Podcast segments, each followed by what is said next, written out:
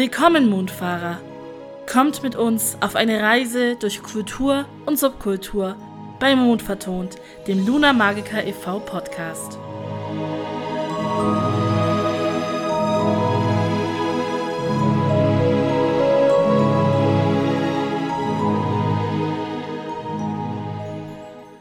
Willkommen zurück bei Mondvertont. Hallo und herzlich willkommen. Hallo! Heute bei mir zu Gast ist Nathalie. Stell dich doch mal bitte vor. Ja, also mein Name ist Nathalie und ähm, also ich bin eingeladen worden von Benjamin, heute für Mond, Mond vertont über Harry Potter zu sprechen und da freue ich mich schon drauf. Und eigentlich bin ich äh, Theaterpädagogin, ja, also genau, und riesengroßer Harry Potter-Fan tatsächlich. Ja, also meine erste Frage, die ich an dich hätte, ist erstmal grundsätzlich, welches Haus bist du denn? Ha, I'm proud to be Gryffindor. Also hier, es geht nichts über Gryffindor. Ich weiß, es wird jetzt gleich ganz viele andere Leute geben, die irgendwelche anderen Häuser haben, aber an alle Gryffindors da draußen, ne, wir müssen einfach zusammenhalten. Wir sind die Coolen. Also ich meine, wenn du jetzt schon auf den Zusammenhalt gehst, muss ich ja ganz ehrlich sagen, ich persönlich bin ja Hufflepuff.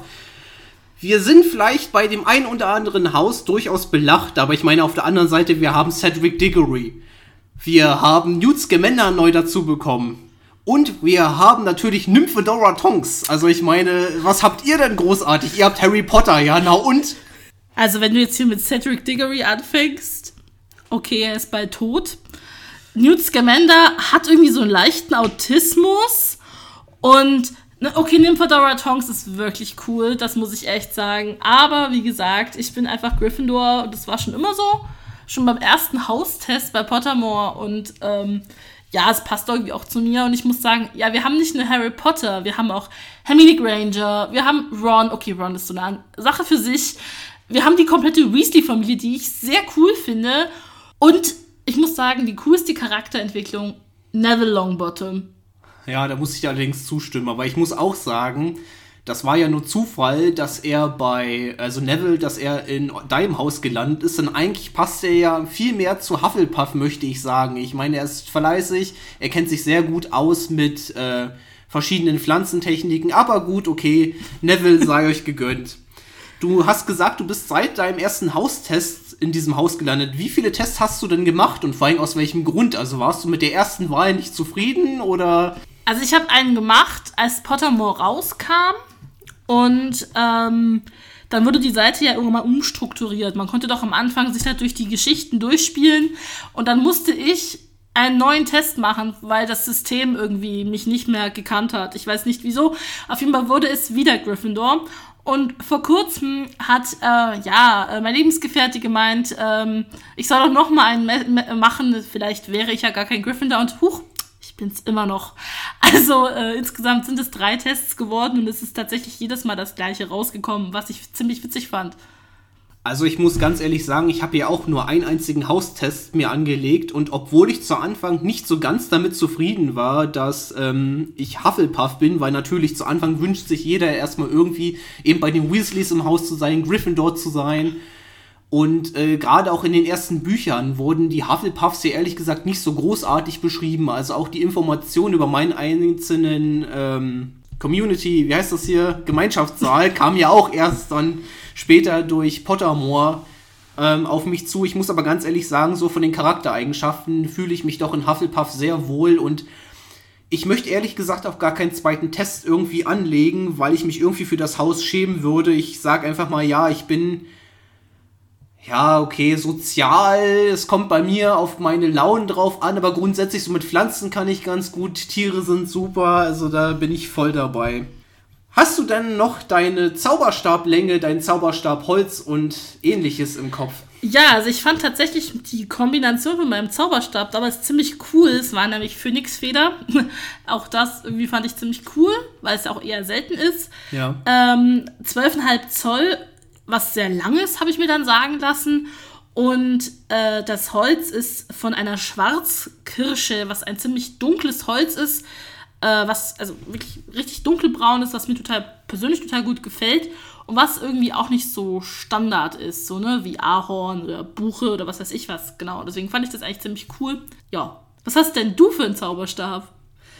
Oh, das freut mich aber, dass du fragst. Also ich habe ein Elderwood mit 12,5 Zoll. Das ist also Erle und lustigerweise 12,5 Zoll. Wir haben also dieselbe Länge. Das sind in deutschem metrischen System etwa umgerechnet 31,75 Zentimeter Länge. Ja, mit meinem Kern bin ich auch durchaus zufrieden. Ich habe Drachenherzfaser und mein Zauberstab allgemein ist äh, surprisingly swishy und flexible. Ich habe mich sogar mal damit beschäftigt, äh, weil ich mal wissen wollte, wie jeder von uns weiß, kriegt man ja seine Eule und seine Einladung nach Hogwarts zum 11. Lebensjahr, wann dann etwa so meine Schulzeit gewesen wäre, einfach mal um mich zu verorten, wann wäre ich an Hogwarts gewesen. Und zwar mein erster Schultag wäre tatsächlich am 1. September 2004 gewesen und der letzte wäre dann der 30. Juni 2011 gewesen. Das bedeutet, wir sprechen also deutlich dann nach der Zeit des Schuljahres, der Jahrgänge von Harry Potter, die ja so um die 90er, Ende der 90er, spätestens 2000 dann aufhören. Ja, wobei ich sagen muss, also bei mir wäre es ein Jahr früher gewesen und mal ganz so Hand aufs Herz, hätten wir tatsächlich bei der Schlacht von Hogwarts dabei sein wollen? Eigentlich doch nicht. Vielleicht ist es ganz schön, in ein etwas friedlicheres Hogwarts zu gehen, als es damals zu Harry Potters Zeiten war. Wobei ganz ungefährlich ist ja auch das normale, in Anführungszeichen, Hogwarts nie. Wir erinnern uns an einen verbotenen Wald oder an irgendwelche Kreaturen, die Hagrid wieder anbringt oder sonstige Dinge, die also jetzt eigentlich aus einer pädagogischen Schiene nicht so gut für Schüler sind. Ja, wer weiß. Ich meine, ähm, von der Kammer des Schreckens wusste man ja eigentlich von Anfang an. Man wusste nur nicht genau, wo sie lag und äh, unter welchen Voraussetzungen genau sie geöffnet werden konnte.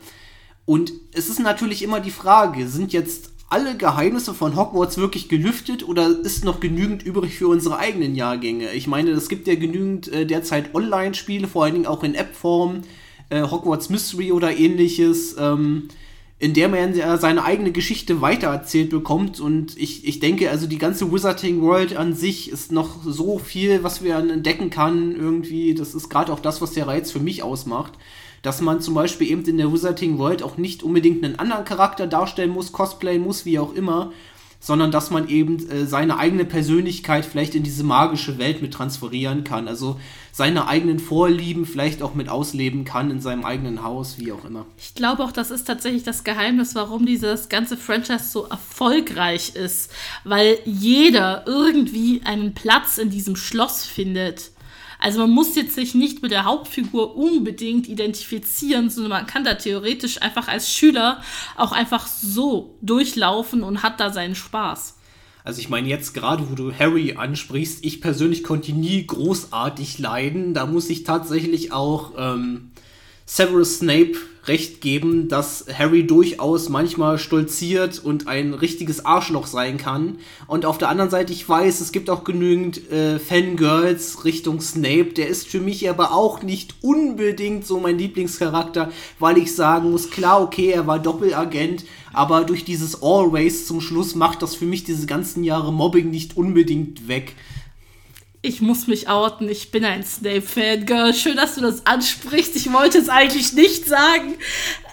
Aber ich glaube, also ich muss sagen, ich liebe die Figur Snape, weil man.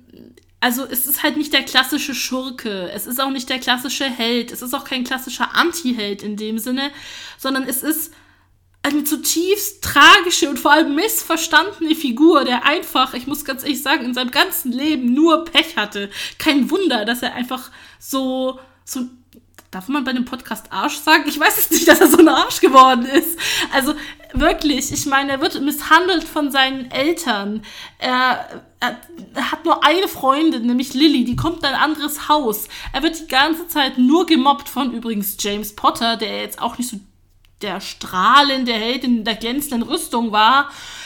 Seine einzig wahre Liebe in Hogwarts entscheidet sich für jemanden anderen und dann kommt dann so ein Lucius Malfoy daher und natürlich hat er einen schlechten Einfluss und natürlich kommt er dann zu den Todessern. Das ist halt immer so, dass die gemobbten Menschen dann natürlich den falschen Weg einschlagen, wobei man sagen muss, er macht vieles gut. Also er versucht es im Rahmen seiner Möglichkeiten und deswegen finde ich die Figur tatsächlich am überraschendsten, am interessantesten.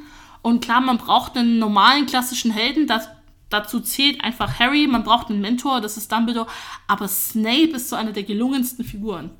Ja, also so die gelungensten Figuren in der Hinsicht. Wenn, wenn ich es jetzt so betrachte, wir sind uns sicherlich alle einig, dass doch der beste Lehrer am Herzen Gilderoy Lockhart ist. Es gibt keinen besseren Lehrer als diesen. Nein, ich würde eher sagen, also von den Defense Teachers ist es, ich glaube aber bei allen ist es Lupin. Also ich muss sagen, ich glaube, ich persönlich und auch Harry hat nie so viel über Verteidigung gegen die dunklen Künste gelernt wie in dem dritten Jahr. Ich frage mich auch, wann der so gut immer geworden ist, dass er im fünften Teil die Dumbledores Armee leitet, weil ich meine, der hatte doch eigentlich nur, ja, einfach keine qualitativ hochwertigen Lehrer. Also wo hat er es eigentlich hergelernt? Das fragt man sich so ein bisschen. Weil ich meine, weder Quirrell, das gibt so eine Stelle im Buch, da sagt Harry, der Verteidigung, der Unterricht gegen Verteidigung gegen Künste entpuppte sich irgendwie als Witz, weil Professor Quirrell der Angst vor seinem eigenen Schatten hatte. Also auch da, Gilderoy Lockhart, es tut mir leid, also die Stunden sind doch wirklich für die Tonne. Und Matt I. Moody, naja, gut, da hat er ein bisschen was gelernt, aber. Obwohl es ja eigentlich nicht Moody war. An sich, der dort unterrichtet hat. Barty Crouch hatte Ahnung. Ja. Jetzt ist dann natürlich auch die Frage, wo wir gerade bei den Lehrern gegen die Verteidigung der dunklen Künste sind. Zählst du Dumbledore mit dazu? Weil wir wissen ja seit dem zweiten Teil der Fantastic Beasts-Reihe, dass ja Dumbledore zumindest zeitweise dann eben doch wieder gegen den Bogart quasi unterrichtet hat. Das macht keinen Sinn. Das macht so keinen Sinn, weil es immer heißt, dass er Verwandlungslehrer war. Ja. Und auf einmal ist er Defense Teacher. Wobei ich mich dann danach gefragt habe, war er mal Aushilfslehrkraft? Krankheitsvertretung. Ich meine, Snape hat ja auch ein paar Mal Lupin vertreten. Vielleicht kommt das ja noch. Ja, vielleicht hatte der Kollege ja mal Drachenpocken oder ähnliches. Wir wissen es nicht. Ja.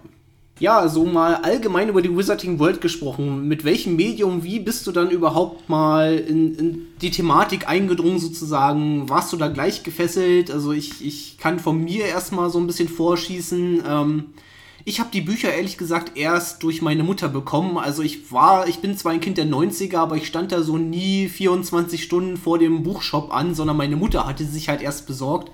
Und dann bin ich dadurch langsam so ans Thema gekommen. Das bedeutet, ich war mit den Büchern, die bis dahin publiziert waren, auch erst fertig, knapp bevor der erste Kinofilm dann rauskam. Also ich stand vor Buchläden. Ich finde das schon wieder sehr witzig. Ähm, mein erstes Harry Potter Buch habe ich mir zu Weihnachten gewünscht. Ich war sieben. Und ich muss sagen, ich bin heute noch ziemlich erstaunt, dass eine Siebenjährige dieses Buch gelesen hat, weil es ja jetzt doch auch nicht das dünnste Kinderbuch ist und ich habe es mit sieben komplett allein gelesen. Was ich, wie gesagt, also immer noch sehr erstaunlich finde. Und wie ich zu dem Buch gekommen bin, ist tatsächlich eine ziemlich witzige Geschichte, weil es gab damals auf dem Kinderkanal so eine Buchvorstellungsserie. Da wurde jeden Tag waren so zehn Minuten und es wurden Bücher vorgestellt. Das war eigentlich so ein Projekt, dass man Kinder mehr zum Lesen bringt.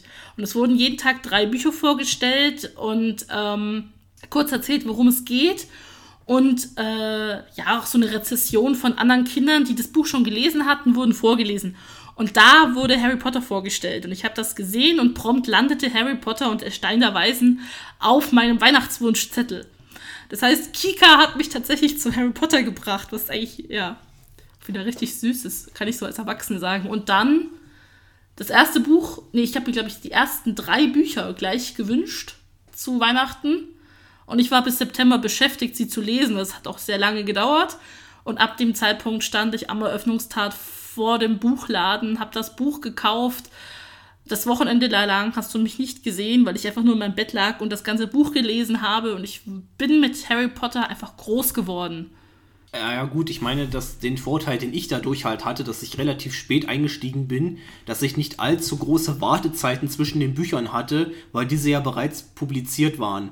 Also meine Mutter hat sich zum Beispiel auch nicht dran getraut an die englischsprachigen Originale. Also das habe ich mir erst später angeeignet, dass ich mir eben unter anderem auch jetzt zum äh, 20-jährigen Buchjubiläum von Harry habe ich mir eben äh, Fantastic Beasts nochmal aus dem Bloomsbury Verlag geholt und äh, die Hausedition, die Hufflepuff-Edition äh, des ersten Teils. Und das wurde ja leider nicht übersetzt, aber insofern ähm, ja, musste ich dann natürlich auch immer warten mit der Publizierung, bis es dann auch in Deutsch erschienen ist. Also jetzt so direkt äh, wie, wie die ganzen englischsprachigen Leute oder die Leute, die damals schon des Englischen mächtig waren und gleich sofort im Prinzip mit der Originalpublikation, also das Glück hatte ich ja ohnehin nicht. Also ich muss auch sagen, ich hätte mich weder mit 10, 12, noch später dann mit 15, ich glaube, als ich 15 war, kam der letzte Teil raus, habe ich mich irgendwo in der Lage gesehen, ein englisches Buch zu lesen, vor allem weil dieses Eintauchen in eine andere Welt durch diese Sprachbarriere für mich nicht gegeben war. Ich hätte mich so auf die Wörter konzentrieren müssen, dass ich das tatsächlich nicht hätte lesen können. Heute als Erwachsene ist das anders, aber mit 15, ich meine, ich war auch nicht die große Leuchte in Englisch, ich bin ganz ehrlich, ich, das war immer so eine solide 3 bis 4 hätte ich keinen Spaß an einem englischen Buch gehabt. Und demzufolge musste ich halt immer auf, das, auf die deutsche Erstausgabe warten. Aber die wurde dann auch im Buchladen vorbestellt und gekauft am Eröffnungstag. Ja. Also mittlerweile sind ja schon verschiedene Auflagen dazu natürlich publiziert worden. Das ist mal ganz interessant. Ich hatte äh, vor kurzem endlich mal wieder geschaut.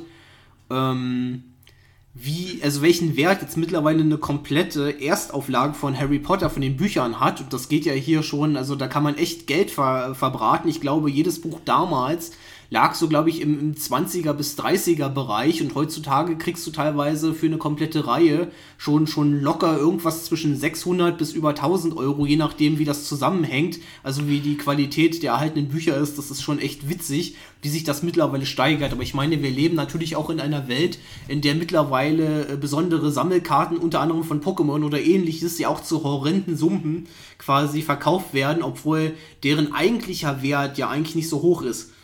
Also ich habe tatsächlich noch so, äh, so eine Ausgabe vom, vom ersten Teil, wo der Bucheinband noch anders aussieht als die Jahre danach. Also da ist da, da hinten der Rücken ist einfarbig gehalten und diese Ausgabe gibt es gar nicht mehr. Aber die war einfach damals war das die einzige Ausgabe, die man bekommen hat. Man hat es tatsächlich damals geändert für Kinder. Äh, wurde, die, wurde der Buchrücken irgendwie anders designt. Warum, weiß ich gar nicht. Aber er wurde auf jeden Fall anders designt, um es kinderfreundlicher zu machen. Ähm, und diese Ausgaben habe ich tatsächlich da, die gibt es nach dem dritten Teil gar nicht mehr.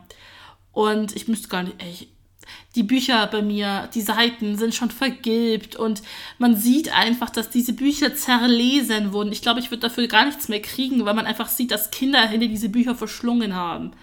Weil Kinder natürlich, ich muss es ganz ehrlich sagen, auch anders mit Büchern umgehen. Man liegt dann halt im Bett und das Buch fällt auf die Nase, weil man während dem Lesen nachts um elf irgendwann mal einschläft. Aber so sehen diese Bücher aus und diese Bücher sind für mich ja tatsächlich auch einfach Teil meiner Kindheit. Also ich würde sie gar nicht verkaufen wollen. Ja, also ganz im Gegenteil. Ich weiß ja, dass du auch nochmal äh, eine, ich weiß gar nicht, aus, aus welchem Jahr das ist, eine Schmuckedition gesammelt hast der ersten beiden Teile. Und jetzt bist du ja, glaube ich, auch zumindest drauf gespannt, wie dann die Schmuckedition von Mina Lima ausfallen wird. Also Mina Lima, für alle, die das ja nicht wissen, aber ich denke, alle unsere Zuhörer und Zuhörerinnen ähm, ist ja der Name bekannt, Mina Lima sind die Designer, die gleichzeitig auch das Set-Design, eben zum Beispiel wie den Daily Profit oder auch der, die Wanted-Plakate äh, und eben diese, auch diese kompletten, ja, diese komplette Welt einfach designt haben. Also zum Beispiel auch diese Produktschildchen, sei es jetzt in Honeydukes oder sei das bei, bei den Weasleys, äh, das sind eben jetzt auch diejenigen, die jetzt nachträglich auch nochmal Schmuckedition von Harry Potter rausbringen aber eben unter anderem, ich glaube, mittlerweile auch schon andere Klassiker publiziert haben, wie Peter Pan oder ähnliches. Ja, da wäre ich persönlich auch äh, mal gespannt zu sehen, wo sich die Schmuckausgaben vielleicht untereinander nochmal unterscheiden. Also auch da bin ich tatsächlich gerade gespannt darauf, ob es auf Deutsch veröffentlicht wird, die Schmuckausgabe. Was mir persönlich auch gut gefallen würde, ist nochmal vielleicht im Deutschen zu lesen ich bin gerade noch, es ist auf meiner Wunschliste in einem Online-Shop, den ich jetzt nicht beim Namen nenne, jeder weiß, wovon ich rede. Nicht, dass wir irgendwie Schleichwerbung machen.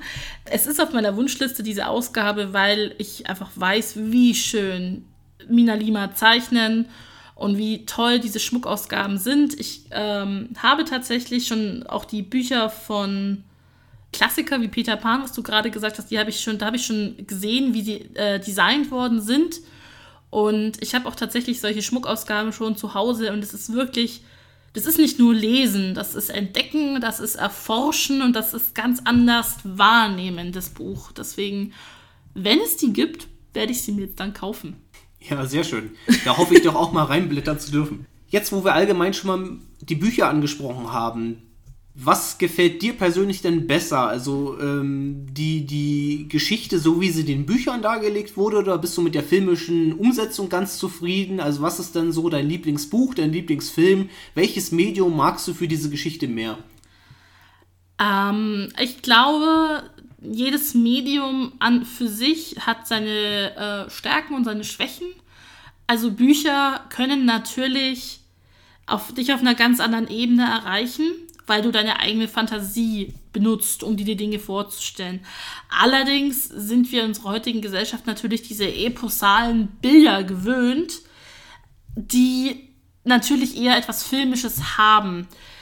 Was die Bücher haben, was aber natürlich im Film nicht geht, was ich persönlich aber sehr schön finde, ist immer wieder diesen Schulalltag zu lesen, der das in, für mich in so eine, in so einen ja, so eine ganz greifbare Realität immer wieder geführt hat, weil es eben nicht nur war, das ist der Handlungsstrang, das ist die Spannungskurve, da ist der Höhepunkt, wir erleben den Höhepunkt, zack, bum, peng, der, der, der Held, die Geschichte ist vorbei, sondern ähm, es war einfach, und das war das, was, glaube ich, was, was bei vielen Kindern das damals war, es war einfach ein Junge, der auch seine Schulaufgaben machen musste, der lernen musste, der dann immer eine schlechte Note geschrieben hat und wo man sich so reinfühlen konnte in diesen Alltag. Und dann war halt da dieses Fantasy-Epos und das lief ja die ersten paar Bücher nebenher. Also es war ja jetzt nicht der Fokus drauf. Bei einem Film funktioniert das nicht. Wenn ich in einem Film fünf Stunden lang Schulalltag zeige, guckt den keiner. Demzufolge sind die Filme natürlich mehr auf den Fantasy-Epos ähm, fokussiert, zeigen viel stärkere Bilder, zeigen äh, Dinge, die auch so im Buch nie stattgefunden haben. Ich denke zum Beispiel gerade an Harry Potter und der Feuerkelch diese Sache mit dem Drachen. Im Buch ist der Drache angekettet und es gibt irgendwie nur so, also er sitzt da auf seinem Besen und wie, wie so eine Mücke fliegt er um den Drachenkopf rum. Ja. Der Drache reißt sich nicht los, der Drache zerstört auch nicht die Tribüne, aber äh, der Drache fliegt auch nicht im Hogwarts rum, wo ich mich als Dumbledore, wo ich mich damals schon gefragt habe, warum macht Dumbledore nichts? Sein Schloss geht gerade kaputt. Aber gut, es waren natürlich schönere Bilder ja. für eine ruhigere filmische Inszenierung. So, also das ist erstmal so das gegen. Also ich kann jetzt gar nicht sagen, das finde ich besser oder das finde ich schlechter, sondern ich finde, man muss, man darf es nicht vergleichen. Aber wenn ich immer Filme mit Büchern vergleiche, dann schneiden die Filme meistens schlechter ab, weil das, was Bücher ausmacht, nämlich dieses Eintunken in Welten, Filme nicht können, weil sie ja auch dann nach zweieinhalb Stunden spätestens vorbei sein müssen. Ja. Deswegen aber ich muss sagen, also ganz klares Lieblingsbuch ist für mich das dritte. Ich finde es so schön, auch das, also ich fand das damals total schön, dass Harry jetzt eine Familie bekommt. Mhm. Ähm, mehr auch aus der Vergangenheit zu erfahren, fand ich auch ganz toll. Die Sirius Black hätte es aber, und ich Gott, ich werde wahrscheinlich ganz viele Hater haben, hätte es aber für die allgemeine Handlung mit Lord Voldemort von Harry und dieser ganze, hätte es es gar nicht gebraucht.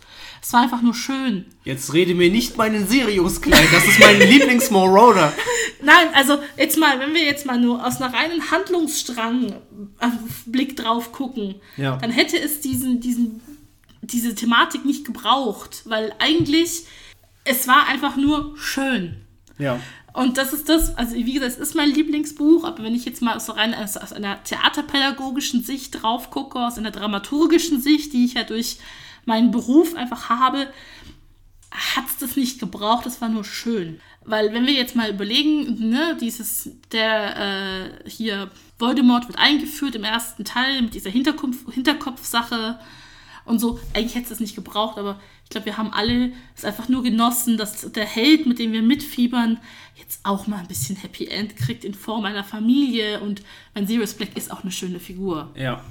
Aber ich muss ganz ehrlich sagen, okay, jetzt wieder um alle Hater-Kommentare zu provozieren. also Harry ist ja nicht wirklich meins. Also klar habe ich das genossen, wie, wie Remus und, und Sirius so mit ihm umgehen, aber noch viel mehr habe ich das irgendwie genossen, gerade so die Szene in der heulenden Hütte und ähnliches, wie äh, Remus und äh, Sirius dann auch eben untereinander, miteinander agieren. Ich meine, sie sind alte Schulfreunde, sie sind die Marauder, die noch übrig geblieben sind, nachdem ja sich dann, ähm, ha, Peter? Peter Pettigrew quasi arschlochmäßig verabschiedet hat, wodurch die Potters ja dann umgekommen sind. Es ist so ein bisschen so diese Last Man Standing.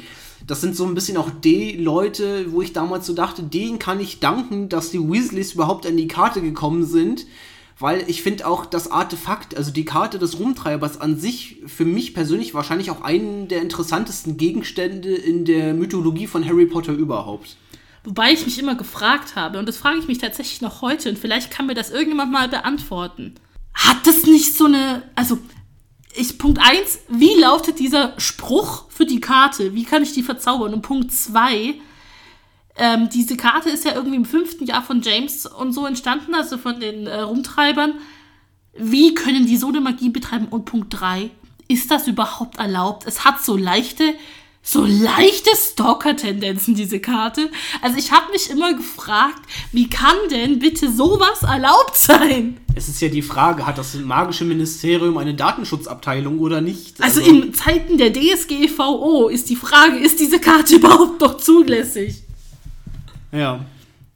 Und jetzt hast du ja schon von deinem Lieblingsbuch gesprochen. Was wäre dem gegenüber deinem Lieblingsfilm? Oh, das finde ich schwierig. Das finde ich richtig schwierig. Also ich kann dir sagen, welchen Film ich am schrecklichsten fand. Das ja. ist ganz klar der sechste. das ist ganz klar der sechste Teil. Ich fand das Buch im sechsten Teil so stark und die Umsetzung des Buches war so schwach. Aber ich glaube auch der dritte. Also von der Umsetzung, also ich fand, ich fand die Umsetzung sehr gelungen ich fand die Dynamik zwischen den Figuren viel, viel besser. Man merkt, dass die Schauspieler älter werden, dass sie schauspielerisch mehr drauf haben. Äh, und dann sehe ich jetzt, ich merke gerade wieder, wie ich als Theatermensch rede. Also es ist allein schon die Darstellung von Harry, Ron und Hermine ist viel authentischer, ist viel schöner anzusehen. Ja. Weil davor sind es einfach Kinder und bei Kindern hast, hat man halt immer diesen Süßheitsfaktor. Als ich als Kind ins Kino gegangen bin, habe ich das nicht so wahrgenommen. Also hättest du mich gefragt mit acht oder neun oder zehn, hätte ich gesagt, ich finde den ersten am allerbesten. Heute muss ich sagen, ist der dritte am allerbesten. Und wenn ich nicht noch richtig gut finde, tatsächlich ist 7.2, also der zweite Teil vom siebten Buch. Ja. Den finde ich auch noch richtig stark ich finde es auch irgendwie schade, dass sie erst beim letzten Film drauf gekommen sind, die eben immer zu teilen. Ich hätte auch nichts dagegen gehabt. Ich meine, natürlich rennt die Zeit dann auch gegen den Cast. Also die, die Kinder wachsen ja dann viel zu schnell, weil so ein Film dauert ja auch ein bisschen in der Vorproduktion, dann im ganzen Dreh, in der Nachproduktion.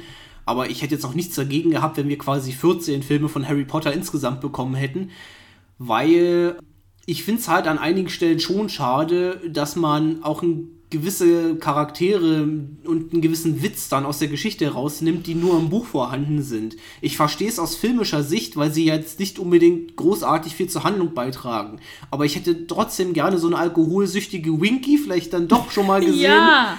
Oder ich glaube also in dem Film wurde ja auch gar nicht erwähnt überhaupt was mit Spoo, also mit dieser Hauselfen-Rettungstruppe von, von Hermine, das wird gar nicht angesprochen. Und was ich eben doch leider so ein bisschen vermisse, das ist, sind so diese frechen Sprüche von Peeves. Obwohl Peeves ja in den ersten beiden Filmen sogar gecastet wurde. Es gibt sogar, glaube ich, Aufnahmen, wo aber Chris Columbus und Co. sich, glaube ich, dann später dagegen entschieden haben, weil dieser Schauspieler von Peeves dann einfach zu lustig war und sich der, der Hauptcast quasi nicht mehr auf das Spielen seiner Szenen konzentrieren konnte. Okay, das ja. wusste ich gar nicht, das finde ich jetzt gerade irgendwie witzig. Also, aber das ist genau das, was ich eben gerade meinte. Also ein Film muss einfach filmisch in sich funktionieren, muss Handlung aufnehmen, sodass die Leute bei der Handlung bleiben und ähm, eben diesen Spannungsbogen eins zu eins ähm, verfolgen. Ja. Ein Buch kann sich das erlauben, auch mal abzuschweifen und eine, sagen wir es jetzt mal, an sich nicht wichtige Szene mit Peeves und diese Sache zum Beispiel, wo er dann, weiß ich nicht, irgendwie Mülltonnen auskippt, was nicht wichtig ist für die Handlung an sich, kann sich ein Buch erlauben, weil du ja. das einfach in dem Moment liest und du das um des Lesens willen und um der Welt willen schön findest. Würdest du das jetzt in dem Film sehen, würdest du sagen, boah, es war aber langatmig? Ja, aber ich hätte auch gerne viel mehr auch von den Hausgeistern gesehen. Also wenn wir jetzt schon mal bei Peeves sind, denke ich so, ja, so diese Konflikte, die er ja mit allen anderen Hausgeistern hat und er hört ja wohl nur auf dem roten Baron oder lässt sich durch ihn einschüchtern. Ich hätte auch gerne vom, vom kopflosen, vom fast kopflosen Nick tatsächlich auch die Todesfeier oder ähnliches trotzdem mal gerne gesehen, einfach nur, weil ich, weil ich die Welt auch eigentlich viel, viel interessanter finde als den eigentlichen Hauptplot. Ja, aber mein Gott, dafür haben wir halt die Bücher. Ich muss auch ganz ehrlich sagen, ähm, ich habe dennoch genossen, jeden einzelnen Film im Kino zu genießen, obwohl, jetzt mache ich es mal umgekehrt, ähm, im Nachhinein muss ich sagen, auch der dritte Teil, also der Gefangene von Azkaban, ist sowohl mein Lieblingsfilm als auch mein Lieblingsbuch. Weil, wie du schon sagtest, ähm, ja, also sie, die, die Protagonisten kommen in ein gewisses Alter. Das ist so diese Schwelle zwischen Kindheit und Jugend. Und wo vorher vielleicht sowohl Bücher als auch Filme noch so ein bisschen diesen Märchencharme hatten, wird es ab dem Zeitpunkt dann auch etwas düsterer, was mir persönlich äh, sehr zusagt. Also dieser, dieser Wechsel, dann äh, fand ich auch, wie gesagt, diese ganze Backstory eben doch mit Sirius Black und alles, ähm, fand ich, fand ich sehr schön. Mit der heulenden Hütte, die, wie wir aus den Büchern ja wissen, eigentlich die heulende Hütte ist ja eigentlich nur der Rückzugsort für Remus Lupin während seinen Vollmondnächten quasi, weshalb ja dann auch die peitschende Weide gepflanzt wurde, sodass quasi die Rumtreiber ihn immer äh, von Hogwarts runterbringen konnten, um eben die Mitschüler und die Lehrerschaft zu schützen. Das sind halt solche Sachen, die ich auch gerne hätte im Film gesehen. Aber ich meine, ich genieße das natürlich im Kino trotzdem, diese Locations mal umgesetzt zu sehen, also fernab meiner eigenen Fantasie. Und man hat ja irgendwie trotzdem immer das Hintergrundwissen aus den Büchern. Also es ist natürlich nie weg irgendwie. Du denkst dir ja deinen Teil auch immer mit. Aber das ist auch wieder sowas. Die peitschende Weide. Es ist ein, ein Internat mit Schülern, mindestens elf. Und wir haben einen Baum, der Kinder schlägt. Also das ist das, was ich meine. Von den normalen, was ich vorhin meinte mit, das normale Hogwarts würde mir als Schüler schon reichen. Ich bräuchte da jetzt nicht noch die Schlacht von Hogwarts und so weiter. Ja. Weil allein schon dieser Baum wieder, wenn ich daran denke, im Film, wie der Baum dieses Auto schlägt, wo ich tatsächlich damals gelacht habe, weil ich so witzig fand, wie der Baum da immer die ganze Zeit schlägt. Ähm, ja, es zeigt mir schon wieder, also Hogwarts ist ein sehr gefährlicher Ort für Kinder, aber tatsächlich auch einfach der, einer der schönsten. Ja.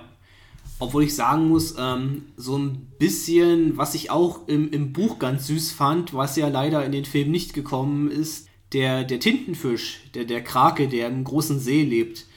Ähm, ich weiß gar nicht mehr, welcher von den Schülern im ersten Teil ist gleich immer aus dem Boot gekippt. War das nicht sogar Neville Longbottom, glaube ich? das war, ist Colin Oder Creevy. stimmt, das war Colin gewesen, der dann, der ich, ich konnte mir das immer bildlich vorstellen, wie dann von unten so dieses riesige Tentakel kommt, den einfach vorne wieder triefnass ins Boot setzt. Das hätte ich jetzt auch gerne im Film gesehen.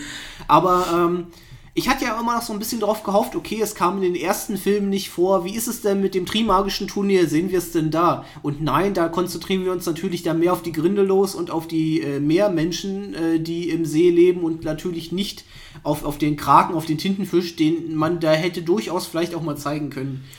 Weil ich sagen muss, also zu der Sache mit dem Wasserding, der, zu der zweiten Aufgabe, also erstmal Respekt an Daniel Radcliffe in diesem Alter so eine Leistung unter Wasser zu drehen. Also der hat ja da irgendwie Tauchstunden gehabt ohne Ende. Ich habe mal das Making-of mir angeguckt und es war ja anscheinend ein Riesending, das unter Wasser zu filmen. Also für so ein Halbwüchsigen erstmal eine richtig tolle Leistung und die Umsetzung fand ich unter Wasser richtig genial, weil ich mich tatsächlich total geärgert hätte, wenn ich das nicht gesehen hätte. Also wenn man quasi als Zuschauer Zuschauer geblieben wäre. Ja. Und dann habe ich mich wieder gefragt, wie langweilig muss das eigentlich für die Hogwarts Zuschauer gewesen sein, die einfach eine Stunde lang auf den See starren. Ja, da hast du wohl recht. Also, die haben sich da ja einen abgefeuert, ab, ab, angefeuert und haben ja irgendwie da die ganze Zeit Party gemacht. Für was? Die haben eigentlich nichts gesehen. Also ich habe mich immer gefragt, gibt es einen Beamer unter Wasser? Hat man irgendwie eine Projektion gemacht? Ja, gibt es einen besonderen Zauberspruch. Ja, irgendwie sowas. Haben die irgendwie überhaupt irgendwas von dem gesehen, was da passiert ist?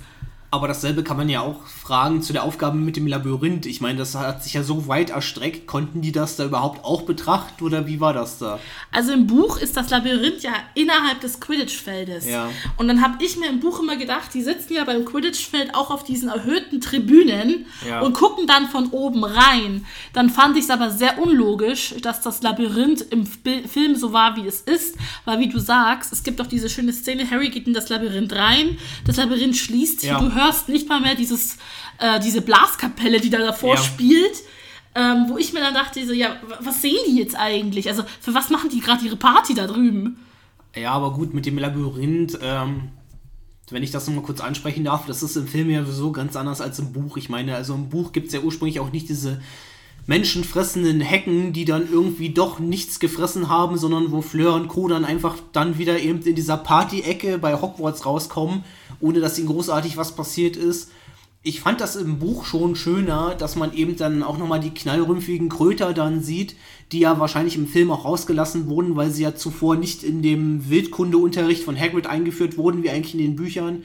Ich hätte auch gerne nochmal die Rätsel mit der Sphinx und alles gesehen und eben vor allem auch, wie die Dementoren, Schrägstrich, äh, Boggarts dann innerhalb des Labyrinths genutzt werden. Also im Film hat das Labyrinth ja mehr oder weniger ein Eigenleben und ist mit gar keinen ähm, magischen Wesen an sich weitergefüllt, was ich durchaus ein bisschen schade fand. Ich konnte es aber verstehen. Äh, ich möchte mich daran erinnern, ich glaube, da hatte mal jemand von der Produktion gesagt, dass es auch einfach irgendwann eine Geldfrage war, wie viel sie noch animieren können und wie viel nicht. Also bei, ich will ja jetzt, jetzt zu der Geldfrage, das verstehe ich nicht ganz, bei so einem millionenschweren Projekt wie Harry Potter und die haben ja eingenommen ohne Ende. Gut, man hätte vielleicht, ähm, zur Not baue ich eine Sphinx aus, weiß ich nicht, aus Practical Effects oder sowas, würde halt, wäre auch gegangen, aber gut, das ist jetzt eine andere Geschichte. Ähm, was ich aber an diesem Labyrinth richtig, richtig gut fand tatsächlich, war, ähm, man hat so ein bisschen gesehen, dass Harry total überfordert ist. Weil ich mir immer gefragt habe, also das war auch, das kam ja auch mal so später. Ähm, dieses Turnier ist ja für Volljährige und er ist ja da eigentlich Ja. ne, drin, obwohl er nicht drin sein darf. Und deswegen müssen die Aufgaben ja so gefährlich sein, dass ein, ein junger Zauberer, der noch nicht fertig ausgebildet ist oder nicht im Abschlussjahr ist, ähm, dass er die gar nicht bewältigen kann. Und komischerweise bewältigt er sie aber, also mit dem Drachen noch, ich fliege ein bisschen, mit der, mit der Wassersache, ach Mensch, wendet einfach nur das an, was Lupin mir so mitgebracht, mitge mitgegeben hat. Das ist mir alles ein bisschen zu einfach, weißt, also so. Ähm, Ja. Und dieses, diesem Labyrinth merkst du zum ersten Mal, wie Harry eigentlich voll ein bisschen überfordert ist mit der Situation und er rennt da nur planlos rum Ja. am Anfang.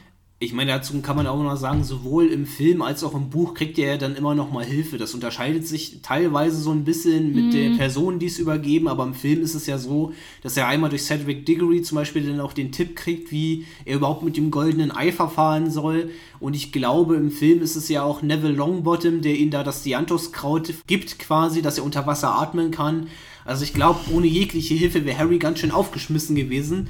Obwohl ich ja sagen muss, und das finde ich halt immer so ein bisschen ungerecht, ist ja ähm, Harry auch so ein bisschen dieser Lieblingsschüler von Dumbledore. Das ist halt egal, was Harry irgendwie macht. Das haben wir schon im ersten Teil gesehen, ja, von wegen, hey, Harry bricht ja sämtliche Regeln, spielt sich da irgendwie durchs Schachfeld und, und irgendwie, aber hey, dafür gibt es jetzt nochmal extra Punkte für Gryffindor. Das ist genauso wie er auch ähm, in der Aufgabe im, im äh, großen See dann wo es dann heißt, hey, Harry ist zwar der Letzte, aber er hat ja noch Angehörige mitgerettet, also gibt es nochmal extra Punkte. Also irgendwie, also wie du schon sagst, Harry muss sich da quasi durchquälen, aber letztendlich denke ich so, ach komm, Alter, sein, sein Dude Dumbledore im Prinzip, der macht das schon. Also ich, ich finde, Fred sagt das ja tatsächlich so schön, was jetzt im Seeraum nach gut gemacht moralisches Vorbild, super gemacht moralisches Vorbild. Selbst wenn du alles falsch machst, machst du doch alles richtig. Ja. Also tatsächlich fand ich das auch ein bisschen schwierig, die Sache mit dem, ja, mit der Punktevergabe, wobei ich sagen muss, Hand aufs Herz, ich hätte genauso gehandelt unter dem See. Und man muss auch vielleicht mal sagen, dass dieses, dieses, dieses Lied, ähm, und im, im, im Buch ist es ja noch länger beschrieben, was, was dann passiert mit den Leuten, die dann der See bleiben. Wenn du da wirklich ein gutes Herz hast, ich wäre auch unten geblieben und hätte darauf gewartet, dass Fleur ihre Schwester holt. Also irgendwo kann ich es halt dann auch wieder verstehen, wobei ich dann sagen muss, im Nachhinein so, ja Mensch, als ob Dumbledore irgendwie Schüler sterben Ja. lässt. Wobei, ich sage nochmal, Hogwarts ist ein sehr gefährlicher Ort für Schüler. Ja.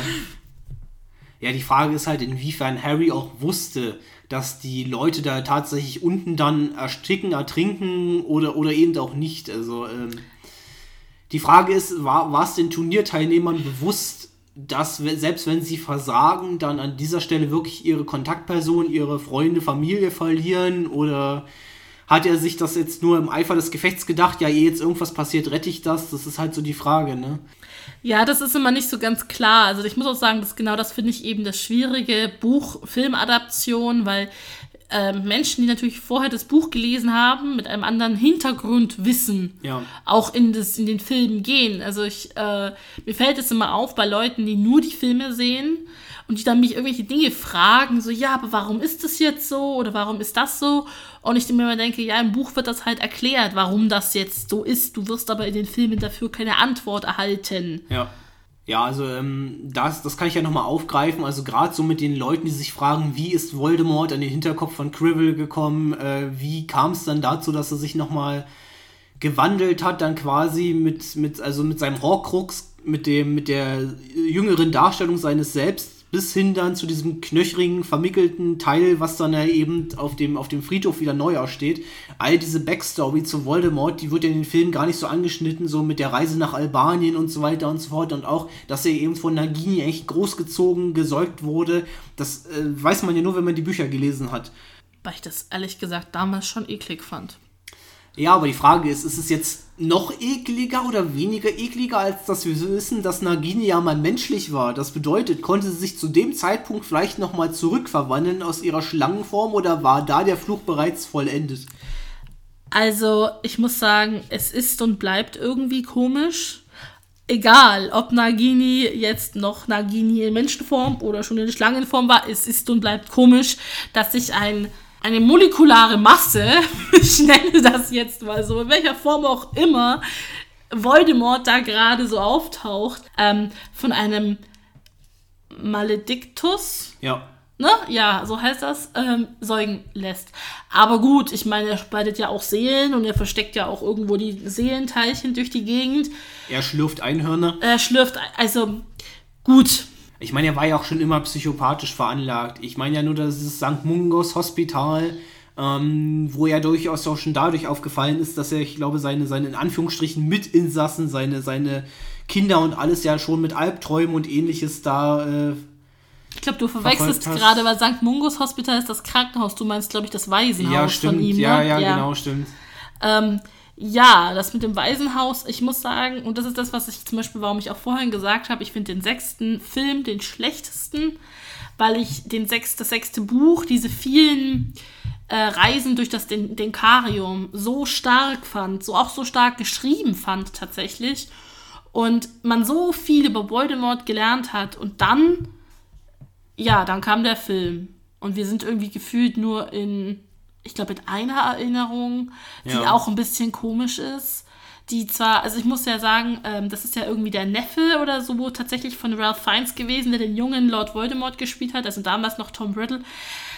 Aber es war trotzdem alles, also ich muss sagen, man hätte diese ganze Von Von Love Love Story hätte man einfach rauskürzen können, weil komischerweise das wurde riesenhaft aufgebauscht und dafür mehr in dieses Dumbledore gibt seinem, seinem Schützling jetzt noch die letzten Dinge mit, bevor er stirbt, was er ja weiß. Also, ich muss ganz ehrlich sagen, diese Von-Von-Sache, die hat mich so aufgeregt im Film. Jedes Mal wieder, mein Von-Von, mein Von-Von. Oh, ganz Ja. schlimm, ganz schlimm. Obwohl ich sagen muss, durch diese Love Story ist es natürlich im Film später so, dass man seinen Ex-Love-Interest dann später, glaube ich, sieht, wie sie von äh, Fenrir Greyback, glaube ich, äh, angegriffen bzw. gefressen wird. Ich glaube, das ist doch. Im siebten Jahr, Ja, genau, ja. bei der Schlacht um Hogwarts. Ja, ja, genau. Ja, also man, wie gesagt, man hätte das auch einfach im Film so darstellen können. Ron ist mit Laven Lavender zusammen, aber man hätte da jetzt nicht diese ganzen. Ja, du hast es recht. wird so ein bisschen, die Stimmung wird so ein bisschen pink Ja. und so ein bisschen mädchenhaft. Und ich frage mich, wie bitte in einem Fantasy-Epos, warum es auf einmal alles so pink und rosa und süß wird. Ja, gut, aber man kann ja genauso gut auch sagen, also Umbridge ist ja durchaus auch pink, aber dann wiederum nicht süß und, und Wobei- mädchenhaft. Weil ich sagen muss, die Schauspielerin, Meta Staunton heißt sie, Ja. Also ich habe selten so gutes Schauspiel gesehen wie sie. Mit so viel Mikromimik. Ja. Also für alle, die nicht wissen, was das ist, also im Endeffekt ne, ganz feine Mimik zu spielen. Äh, mit so viel Mikromimik so viel Sadismus darzustellen, fand ich einfach episch. Ja. Ich glaube, wir haben im fünften Teil, also ich finde, Lord Voldemort hat in dem Moment Konkurrenz bekommen. Ja. Ich weiß nicht, das sind bei ihr schon auch diese kleinen Geräusche, die sie da macht, dieses komische, Qui- ja, dieses komische Quieken oder ähnliches, wo ich so denke, aha, was ist denn das jetzt schon wieder für, für, eine, für eine doofe Nuss? Und ich muss ganz ehrlich sagen, ähm, ich, ich liebe es, Umbridge mehr zu hassen als als Voldemort an sich. Obwohl das jetzt ein bisschen komisch ist, aber wahrscheinlich liegt es daran, dass wir den Terror unter Umbridge eben in den Filmen und Büchern live kennenlernen, währenddessen so diese, dieser erste Zaubererkrieg, der, der erste Aufstand von, von Voldemort, ja eben in der, in, in der Rückblende ist, obwohl er so viele getötet hat, eben auch Harrys Eltern oder so, ist, ist das an der Stelle irgendwie für mich so, ja, okay, er ist zwar der Hauptantagonist der aktuell laufenden Reihe, aber Umbridge hat irgendwie den Vogel für mich abgeschossen. Deswegen habe ich das ja umso mehr genossen. Das ist ja auch meine, meine Lieblingsszene, als die Weasley-Brüder sich dann entscheiden, im Prinzip, dass ihr Platz außerhalb von Hogwarts angesiedelt ist mit ihren Feuerwerken. Das, das liebe ich auch, diese Szene. Und da fand ich es so schade im fünften Teil, dass das so zusammengekürzt wurde im Film, weil Ja. im Buch sind das ja viel, also es sind ja, ich glaube, drei oder vier Mal, dass die Weasleys irgendwelche Streiche machen von diesem tragbaren Sumpf oder solchen Dingen. Ja. Ähm, und das fand ich so schön. Und ich muss auch sagen, ich meine, dass der fünfte Teil, ich habe das vor kurzem nachgeguckt, hat fast 1200 Seiten. Also so. Und natürlich 1200 Seiten zu kürzen in einen zweieinhalbstündigen Film ist erstmal eine Leistung. Aber die Dinge, die ich im fünften Buch so toll fand, nämlich dieses ellenlange, wir bringen, wir bringen, ja genau, wir bringen Grimmauld Place auf Vordermann Ja. und auch äh, die äh, Weihnachtsferien mit Sirius und solche Geschichten, die wurden halt sehr, sehr, sehr, sehr, sehr viel gekürzt, weil es natürlich nicht zur Handlung beiträgt. Aber ich muss sagen, da fand ich die ähm, Beziehung zwischen den beiden so schön, dass es umso trauriger wurde, als Sirius dann als starb, weil er ist im fünften Film nicht so präsent.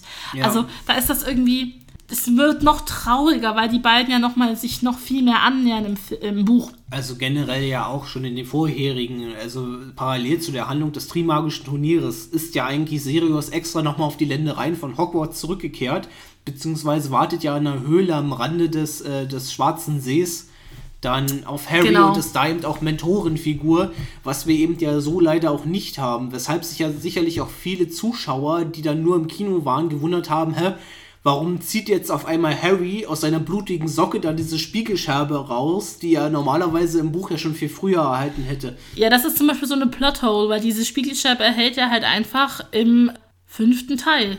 Ja. Und zu Weihnachten. Und das ist halt sowas, äh, das, es stimmen viele Dinge nicht. Man merkt aber halt auch einfach, man hat Sachen rausgelassen in den ersten Filmen und J.K. Rowling hat nicht gesagt, dass die Dinge noch wichtig werden. Und dann hat man irgendwie versucht, das dann nochmal zu kitten, wie auch Ja. zum Beispiel Peter Pettigrew.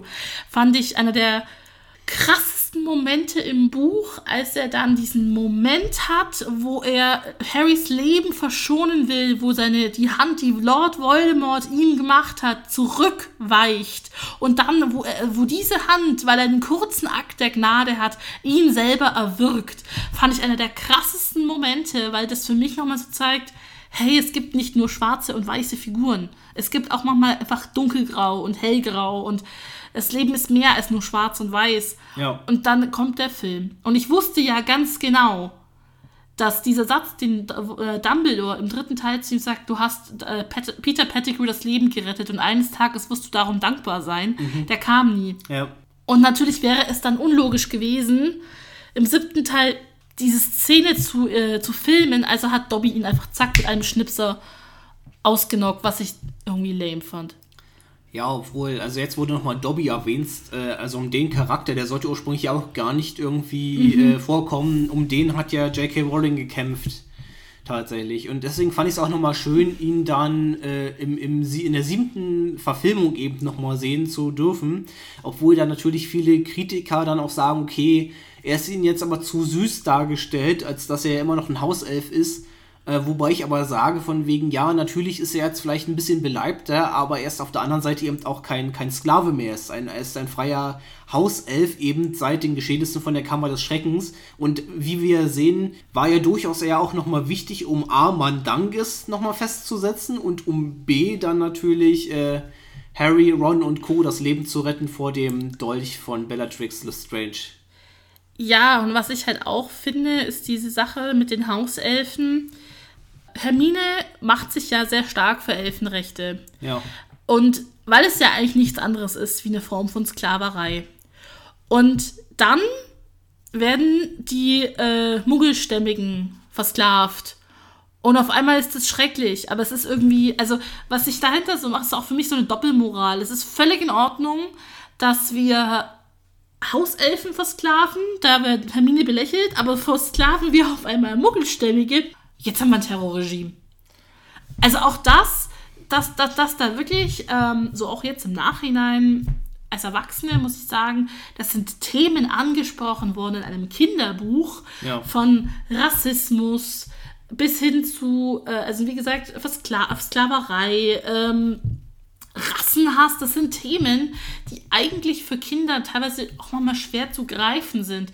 Und sie wurden aber vermittelt in einem, in einem Fantasy-Epos, der auch ein bisschen für dieses Thema sensibilisieren soll, wo ich ja, also man sieht das ja auch ganz schön im siebten Teil, wo dann die äh, Mysteriumsangestellten, wo die Klamotten an den Zweiten Weltkrieg erinnern und solche Dinge. Ich muss sagen, das fand ich so stark. Ja. Das fand ich so toll gemacht und es sind Themen, die nach wie vor aktuell sind und die einfach in diesem Fantasy-Epos so toll verpackt wurden.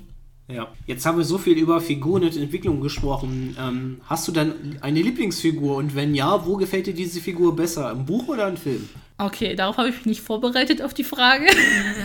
Ich glaube, meine Lieblingsfigur als, als Sympathieträger, also womit ich mich am ehesten äh, identifiziere, ist tatsächlich, also nicht, weil ich jetzt übrigens nur ein besonderer Streber bin, aber es ist tatsächlich Hermine. Also Hermine macht für mich so, sie ist so loyal, sie ist immer da und auch zum Beispiel in der siebten Teil, wo, Herm wo, wo Ron ja eigentlich gehen will, was er ja auch dann tut, Ja. ist sie da. Also sie ist genauso unglücklich und sie, sie kann einfach nicht, aber sie kämpft weiter und ja, sie ist manchmal nervig und ja, sie ist manchmal ein bisschen zu streberhaft, da geht sie dann mir auch auf die Nerven, aber an sich ist Hermine für mich echt so, so die Freundin, die wir uns echt alle wünschen sollten.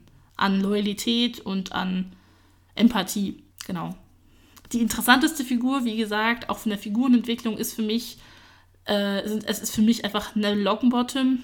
Auch richtig toll gespielt übrigens. Dieser, dieser Junge da, der dann am Anfang von jedem belächelt wurde, bis hin zum siebten Buch, fand ich richtig, richtig stark. Also das auch für mich als äh, am interessantesten einfach tatsächlich auch zu sehen, neben Snape. Und man muss auch sagen, Rest in Peace, Alan Rickman. Es ist einfach grandios gewesen. Ja. Ja, ich bin gerade am überlegen, also mh, so vom Charakter her würde ich eigentlich auch sagen, ja, Hermine wäre wahrscheinlich so meine Identifikationsfläche auch, weil sie einfach so logisch rangeht. Also sie ist muggelstämmig, also hat auch so ein bisschen unsere Welt mit als Background, ist aber jetzt nicht so, so abenteuerlustig unbedingt aufmüpfig erstmal wie, wie Ron und Harry und, und ist auch mehr auf die Schulregeln bedacht. Ich meine, wir müssen, wir dürfen ja nicht vergessen, Hogwarts ist nach wie vor eigentlich eher ein, ein magisches Internat. Es geht ehrlich gesagt hauptsächlich ja darum, dass sie ihren Schulabschluss mit den bestmöglichen Zensuren schaffen, um dann eben ins weitere Berufsleben der magischen Welt äh, einzusteigen.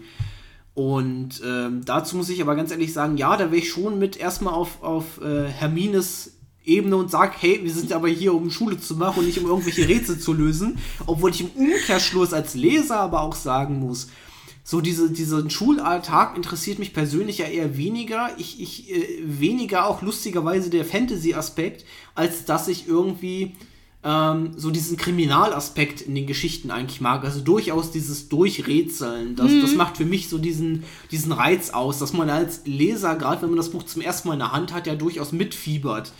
Was, was könnte als nächstes geschehen? Was jetzt bei, bei Potterheads, die jetzt äh, ja, die Buchreihe schon zum vierten, fünften Mal lesen, die Filme schon gesehen haben, äh, da muss ich ganz ehrlich sagen, da lässt jetzt bei mir irgendwie auch so dieses Mitfiebern so tatsächlich nach, weil irgendwann weiß man ja immer, auf was es hinausgeht.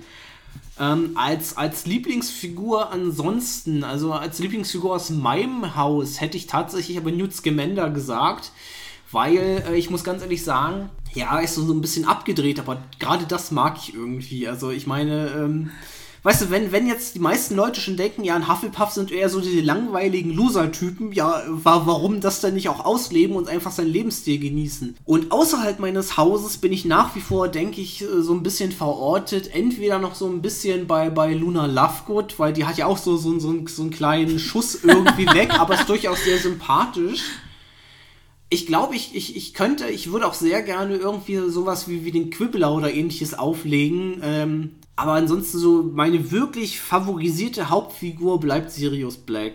Ja, das, also Sirius Black rangi ähm, Entschuldigung, rangiert bei mir natürlich auch sehr weit oben. Äh, wobei ich tatsächlich nochmal zu Hermine sagen muss, ich finde es total witzig, dass du dich mit Hermine identifizierst, weil sie so ein Streber ist. Wenn ich an meine Schulzeit zurückdenke, also meine Schulzeit habe ich eher erlebt wie ähm, ja, wie Harry und Ron. Also Abgaben wurden am letzten Tag getätigt. Gelernt habe ich eigentlich eher selten. Äh, hätte ich so eine Freundin gehabt wie Hermine, die mir so einen Lernplan macht, ich glaube, ich hätte mich auch nicht dran gehalten. Also deswegen, das ist es überhaupt nicht. Das, sind auch die Momente, wo ich die Figur eher nervig finde. Ich weiß, warum sie da ist. Ich finde es auch wichtig, dass sie da ist, weil sie so ein bisschen den Ausgleich zu den beiden Chaoten bringt. Ähm, aber wie gesagt, also puncto Lernen wäre ich da überhaupt nicht dabei gewesen. Ja, es ist für mich einfach irgendwie diese logische Konsequenz halt, weil normalerweise, es werden ja nicht äh, Jahr, jahrgangsweise Schüler eingestellt, um irgendwie im verbotenen Wald zu sterben, in irgendwelchen Prüfungen dahin gerichtet zu werden, sondern die, werden, die gehen ja da eigentlich normal zur Schule, um irgendwie ausgebildet zu werden. Ja, äh, jetzt nochmal zur Wizarding World allgemein vielleicht, weil du ja vorhin auch angesprochen hattest, dass natürlich eine filmische Umsetzung, das dürfte uns allen ja klar sein, auch allein aufgrund des Zeitmangels einiges rauskürzen muss. Äh, Wizarding World ist jetzt zur Zeit der Trend, dass ja vermutlich, also es gibt Gerüchte bei Warner Brothers, über Warner Brothers, dass eben derzeit ein, einer Aurorenserie äh, geschrieben, gearbeitet wird es ist ja generell so der Trend, also jetzt gerade wenn wir auch so auf Disney Plus und so gucken, dass ja diese äh, cineastischen Universen jetzt auch Erweiterungen in Serienform kriegen. Was hältst du davon? Also hast du jetzt großartig Bock auf eine Harry Potter Serie? Zu Anfang hatte man ja eher so Angst, dass es jetzt ein Reboot ist, aber nein, es soll wohl nach den ganzen ähm, Geschehnissen der Bücher geschehen und eben jetzt so eine Art Hawaii 5 mit, mit magischen äh, Fähigkeiten kommen. Also also ich glaube tatsächlich, dass die Serie Anklang finden wird, ja. weil die Fangemeinde so groß ist. Die ja. einfach dieses, gerade Leute in unserem Alter, die einfach damit groß geworden sind äh, mit den Büchern. Ich bin ehrlich, ja, ich werde die Serie auch angucken. Natürlich werde ich sie angucken, aber einfach nur, weil ich wissen will, was wird aus, aus aus dem Material meiner Kindheit gemacht. Ich ja. meine, wenn es dann nicht gut ist, dann werde ich es wahrscheinlich auch aufhören. Ähm, aber das ist, finde ich, ja, finde ich ganz schwierig zu sagen, gut oder schlecht. Aber das Ding ist, die Erwartungen werden sehr hoch sein. Die Leute werden was, also es muss episch werden. Ja. Weil wenn es das nicht ist, dann werden die Leute, das ist genau das, also ich möchte nicht in der Haut von Warner Brothers stecken, weil die einfach einen enormen Druck haben. Weil Harry Potter zu toppen, diese acht Filme zu toppen und diese Bücher zu toppen, die, ich habe mal gelesen, tatsächlich äh, einer der, ich glaube, das meistverkaufteste Kinder- und Jugendbuch sind ja, ähm, erfolgreicher als die Bibel. Nee, das nicht, aber tatsächlich im Kinder- und Jugendbuchsektor ist es das meist, am meisten verkaufteste Buch. Und das zu toppen und jetzt zu sagen, wir bieten eine Serie an, die anknüpft, beziehungsweise die genauso erfolgreich werden soll, finde ich echt schwierig. Wenn, wenn man es jetzt schafft, die Fangemeinde, die ja jetzt erwachsen ist und die ja jetzt auch eigentlich keine Lust mehr hat auf Kindermärchen, wenn man jetzt genau an diesen an, an diese Zielgruppe anschließt, mhm. kann das funktionieren. Also, also, gleich etwas düsterer quasi wieder einsteigen. Ich bin vor allem auch äh, gespannt, jetzt nach äh, Voldemorts Schreckensherrschaft und ja auch noch Jahre nach, nach Grindelwalds versuchen, äh, wer jetzt dann überhaupt der neue Antagonist dann wird oder ob wir dann tatsächlich nur so ein bisschen wie Sherlock-mäßig eher mehr oder weniger kleine Delikte dann sehen werden. Das finde ich ganz interessant. Und vor allem, was ja derzeit auch noch nicht so ganz klar ist, inwiefern J.K. Rowling da nochmal Mitspracherecht haben wird. Oder inwiefern jetzt dann weitere Autoren mit rangezogen werden, um eben exklusiv für diese Serie irgendwelche Inhalte zu schreiben. Ich glaube, was richtig gut käme, wäre die Verfolgung der Todesser nach also direkt nach der Schlacht von Hogwarts. Ja. Das würde sich natürlich anbieten, wenn es so eine Crime-Serie werden soll, zu sagen, hey, es sind noch zehn Todesser frei rum, laufen frei rum und äh, mein, ihr Anführer ist zwar tot, aber man, ne, sind ja. ja trotzdem da. Das würde sich einfach anbieten als Crime-Serie. Und dann sieht man halt mal richtig viel Action mit Auroren ich glaube, das wird ziemlich cool, so Zaubererkämpfe und sowas. Aber ich wüsste jetzt auch nicht, es wird, glaube ich, kein. Was, was, was, ja, gut, vielleicht lassen sie sich irgendeinen tollen neuen Antagonisten einfallen, wir wissen es nicht. Aber wie gesagt, die Erwartungen sind, glaube ich, sehr hoch. Ja, ich meine, wir könnten ja eigentlich eventuell, je nachdem, wann sie diese Serie dann ansiedeln, nach den eigentlichen Geschehnissen der Bücher und Filme, ja durchaus ja auch nochmal zu Ron, Harry und Hermine zurückkommen. Also eventuell sogar mal Emma Watson und Co. nochmal sehen, denn Harry und Co. sind ja als Auroren tätig und dann später übernimmt ja Hermine Granger sogar über die Strafverfolgung dann nochmal die Position äh, der Zaubereiministerin. Ja, also irgendwie glaube ich, erwarten das alle. Also wenn es so eine Serie gibt und wir sehen kein einziges Mal Daniel Radcliffe oder Emma Watson, dann glaube ich, sind die Fans enttäuscht. Ich hoffe ja persönlich nur, dass es nicht so in diese Richtung geht wie äh, das verwunschene Kind. Ich weiß, da mögen vielleicht Leute dabei sein, die das Buch mögen, aber für mich ist es ehrlich gesagt nur, ich sag mal, eine Hochglanz-Fanfiction, für die J.K. Rowling ihre Rechte abgetreten hat, aber auch dieses, dieses Buch quasi, dieses achte Buch und äh, basierend ja eigentlich nur auf dem Theaterstück, da war sie ja gar nicht mehr großartig äh, dabei involviert. Und was mich zum Beispiel auch so ein bisschen stört, wäre dann so eine weiteren Brüche im Kanon, wie zum Beispiel uns ja äh, das achte Buch jetzt verrät, dass ja, Achtung Spoiler, ähm, eben eine Schwangerschaft vorlag bei Bellatrix Lestrange eben geschwängert durch Voldemort, was wir aber im Film nie irgendwie mitbekommen, weil Bellatrix de facto zu dem Zeitpunkt, in dem der Film gedreht wurde, nicht schwanger war, nicht als schwanger geschrieben wurde und dementsprechend ja auch voll und ganz in der Schlacht von Hogwarts dabei ist, bevor sie dann durch Molly Weasley so wunderschön zersplittert wird. Also für mich gehört dieses Buch nicht zu meiner Harry Potter Serie, muss ich ganz klar sagen. Äh, wie, wie, du schon so schön sagst, Bellatrix Lestrange ist nicht schwanger. Sie war es auch irgendwo nie. Ich muss doch ganz ehrlich sagen, ähm, ich frage mich gerade, wann genau hatten die zwei dann was miteinander? Wo? In Malfoys Haus? Während sie Hermine gefordert hat? Wann denn jetzt genau? Wie, was, wo? Also das ist für mich total unlogisch. Und ganz ehrlich, es ist ein Theaterstück und ja, ich bin Theaterpädagogin und alles. Also eigentlich sollte ich dieses Theaterstück natürlich toll finden, aber ich, ich tue es einfach nicht. Es passt einfach nicht rein. Es ist total komisch. Es ist irgendwie auch nicht das Harry Potter, so wie wir es kennen. Ähm, ich finde es schwierig. Ja. Da finde ich die, die, die Variante, was sie danach gemacht haben mit Fantastic Beasts, nämlich ein komplett neues Franchise aufzumachen, zu sagen, wir setzen die ganze Geschichte viel früher an. Sie hat nichts mit Harry Potter zu tun, fand ich viel gelungener. Weil dadurch konnte man in der Visiting World, Visiting World bleiben aber man war nicht gezwungen zu sagen, man, mir werden gerade meine Figuren versaut. Ja, obwohl es ja äh, leider schon im zweiten Teil dann eben diese Kontinuitätsfehler gab, also ein Grindelwalds Verbrechen, in denen ja, in der zum Beispiel Minerva McGonagall viel zu früh dann an Hogwarts lehrt, äh, noch weit vor ihrer Geburt, oder eben, was wir ja bereits zu Anfang des Podcasts besprochen hatten, dass wir eben ja, Dumbledore in einer komplett unbekannten Lehrerposition sehen.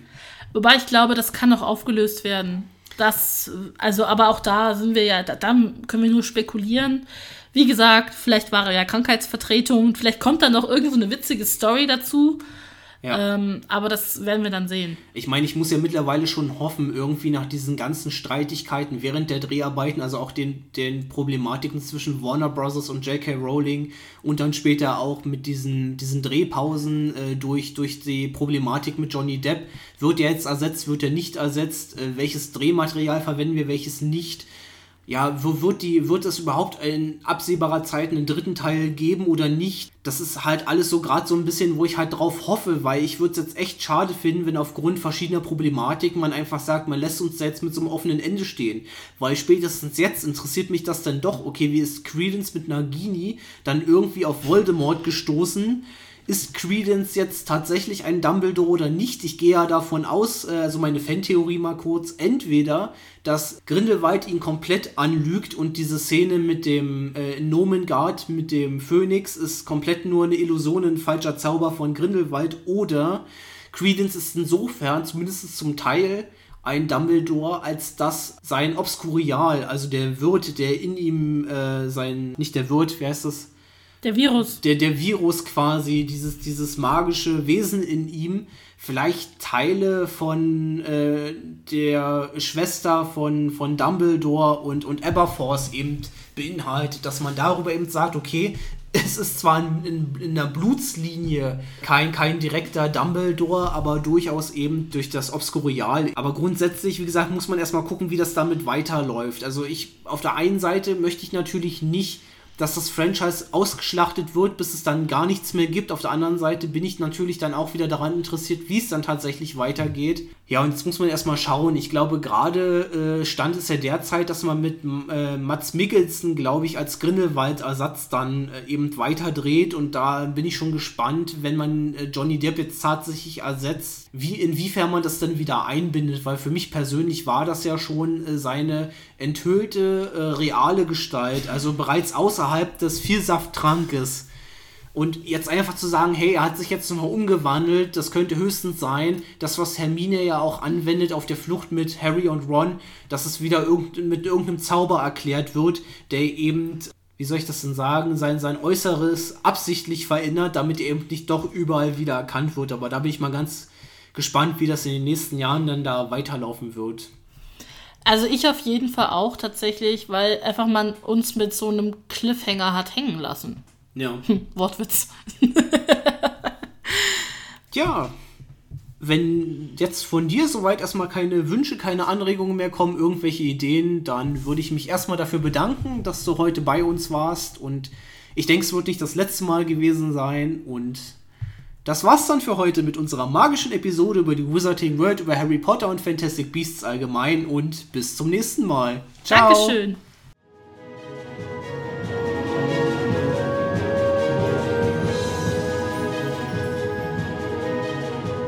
Das war's leider schon wieder mit dieser Folge. Auf ein Wiederhören. Eure ergebenste Luna.